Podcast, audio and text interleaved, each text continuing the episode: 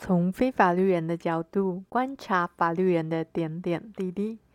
您现在收听的是《我在律师身边的日子》。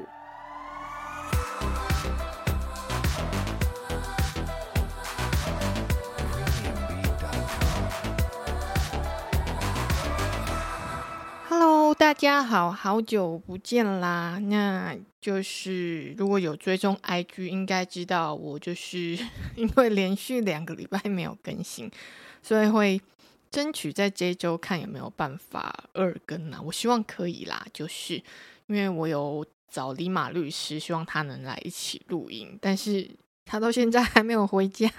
现在是周五晚上，诶，不是应该是个 Happy Friday 吗？好啦，不管了。那我就先来录我自己单独的内容啦。这一集可能会有一点小小的枯燥啦，所以节目开始先跟大家 聊聊一点小趣事好了。就不知道为什么啊，大家知道我先生是律师之后，很常问我说：“哎，你们两个会不会吵架？”那个意思啊，就是那种说：“呃，你们应该不会吵架吧？因为你跟律师吵架应该不会吵赢啊。”就是。这样的意味的存在，那我通常也会顺着对方的话说啊，说对啊，我就还不会跟他吵架。他律师诶，我怎么可能会吵赢他啊？那这种情况真的很常见，我真的不知道为什么大家常常把律师跟吵架连接在一起。不光是在夫妻之间啊，我就记得啊，我小时候可能就是很爱硬吹硬气，就是那种顶嘴还话啊，所以。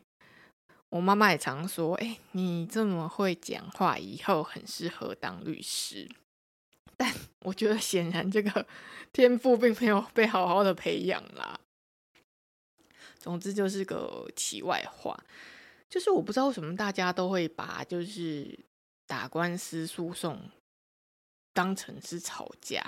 我们就是节目中常常强调嘛，法律是一个工具。那换句话说，诉讼就是一种手段呐、但很多人就把打官司当成纯粹吵架，而且真的就像吵架一样，不知道自己是为了什么而吵哦。反正就是一言不合就提告啦，认为反正我告了啊，就等法院判决就可以解决所有的事情。因此，在这个情况下，很多案件在判决下来之后啊。就会发现当事人的各种不爽，譬如说啊，有自己虽然拿到赔偿，但他也必须赔偿对方的，他就觉得怎么可能会有这种事？不就是应该是全有或全无吗？又或者是说我拿到胜诉判决书之后，但却要不到钱，那要去执行又有各种工作要做。他就会开始抱怨说：“哎，我是受害者，哎，为什么要去处理这种事情啊？那司法不公啦，不都保护坏人呐？那会发生这种事情，就是因为这些人根本就不知道自己的目的是什么嘛，只是盲目的去提告。那关于这一点，我记得在第四集的节目有提过，就是大家要理清自己的需求是什么。那建议大家有空可以去重温一下那一集的内容啦。”虽然我们这样是开玩笑的说啦，但事实上真的很多人都把律师跟吵架连接，因为这些人也真的就常常把当上法院啊当做是一个 高级的吵架，但吵架明明就是一件很不理智的事情，但法庭上的辩论是有凭有据、有规则的，明明就是理性的，所以这根本就是。两件事啊，你在法院啊，你要说服的不是对方，也不是说你们要去法院吵给法官看，你现在是要有条有理的去说服法官。在法庭上啊，你情绪上头啊，被对方带着跑，一点好处都没有。而且重点是你以为你赢了，也不见得是你想要的结果啦。那我记得在第四集讲厘清自己的需求目的的时候，是用离婚举例子嘛？现在我们就继续来讲讲离婚好啦。假设啊，今天有一对夫妻，其中一方外遇啊，把家里一些贵重的珠宝首饰都拿走，还登录对方的网络银行账号啊，看说，哎，你还剩多少钱之类。那另外一方一定很生气，会去找律师，然后就说：“哦，我要律师，我律师我要离婚。”这样，那这个律师听了这些叙述就，哦很爽快说哦好，我们就来告他，告死他。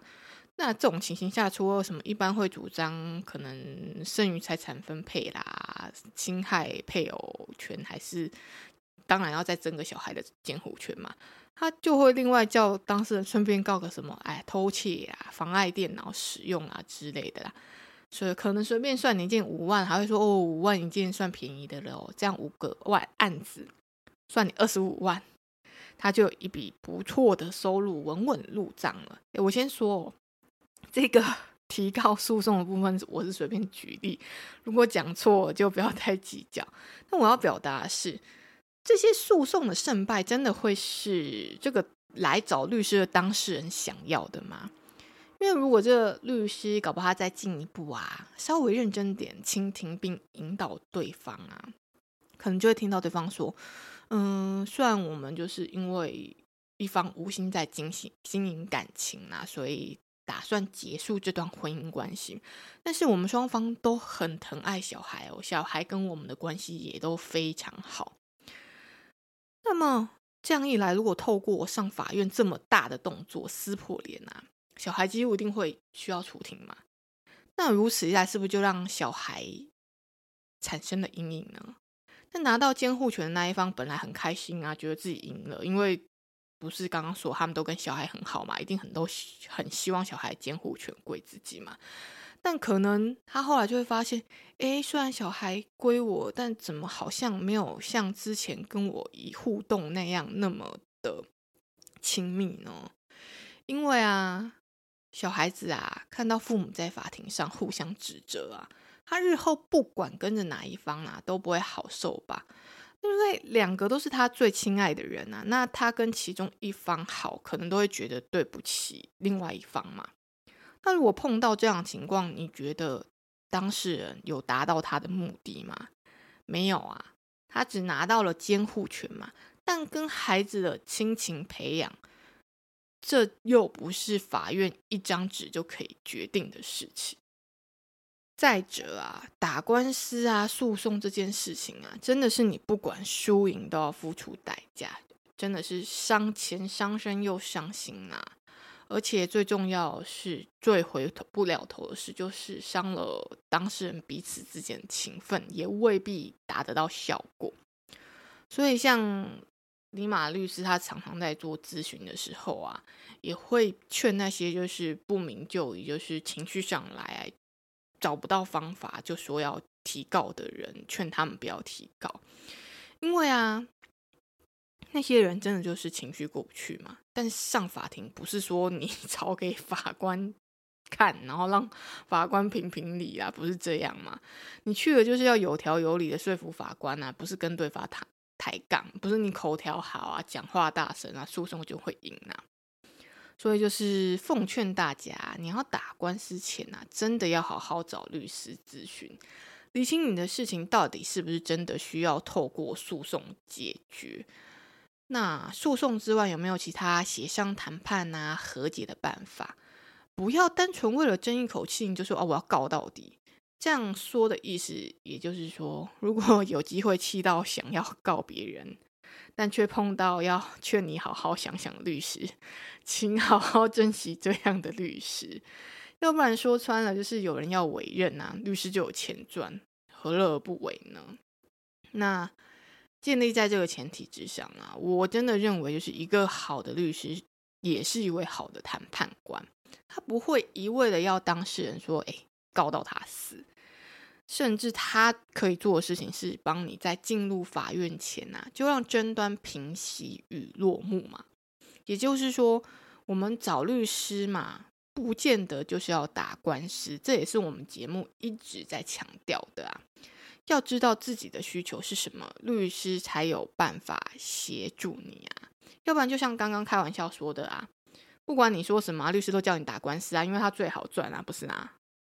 那当然，因为情绪上头啊，就是无缘无故啊，想要提这种其实没什么实际效果的诉讼啊，听到人家劝你不要提告，一定会很生气啊，因为你就是一口气出不了嘛。